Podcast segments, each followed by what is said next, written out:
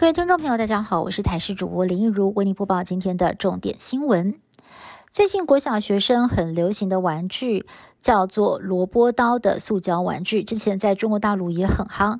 这股风潮呢，就透过了短影音吹进台湾，很多的文具店都有贩售。但是这种塑胶刀实测不但可以戳穿纸箱，甚至还可以拿来切柚子，就怕孩子游戏间会受伤，因此有部分学校的老师会禁止学童带到学校。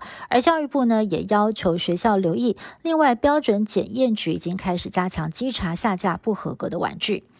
ATM 有二十四小时存款提领的功能，相当便利。但是有民众投诉，他日前用 ATM 存了十万块钱，但是钱才放入机器，数仓后没有过多久，荧幕就显示故障，存入的钱也没有退回。事后联系银行客服回复，经过清点之后，金额确认只有八万八千元，等于是短少了一点二万。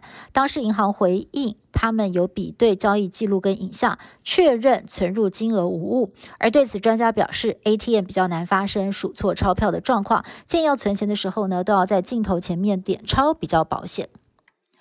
今天早上七点零五分，在东部外海发生了规模六点二的地震，地震深度只有五点七公里，属于极浅层地震。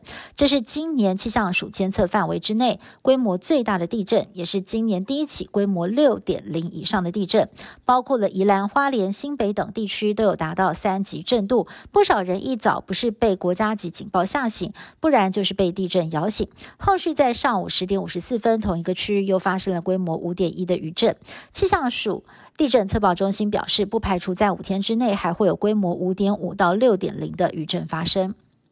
不少民众休假喜欢到山林里头走走，而现在呢，就有一种新的职业叫做森林疗愈师，可以规划疗愈活动。除了认识山林，还有瑜伽、芳疗等等的内容。课程一个小时两千块钱。就有疗愈师表示，拿到证照之后，能够担任顾问或者是设计课程，也可以带团。自己曾经在暑假旺季一个月带了十六个梯次的课程，月薪上看十万块钱。以色列随时可能会对加萨发动地面战，以军表示准备好了，正等待决策下令当中。而国防部长格朗特也表示，准备从海陆空夹击哈马斯，就怕酿成大规模平民死伤。美军紧急派遣擅长。城镇巷战的海军陆战队三星中将葛林前往以色列协助拟定作战计划，而同时呢，以军也首度使用了全新的武器铁刺迫击炮，将更精准的打击哈马斯的据点。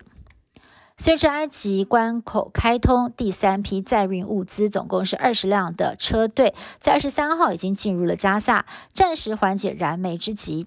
不过，CNN 统计这次运来的物资其实杯水车薪，只有当地平常物资的百分之零点五。此外，因为燃料还有医疗资源匮乏，加萨已经有数十家医疗院所停摆，不仅早产儿岌岌可危，有些伤患还被迫无麻醉进行手术，人道危机持续扩大。以上新闻是由台新闻部制作，感谢您的收听。更多新闻内容，请您持续锁定台视各界新闻以及台视新闻 YouTube 频道。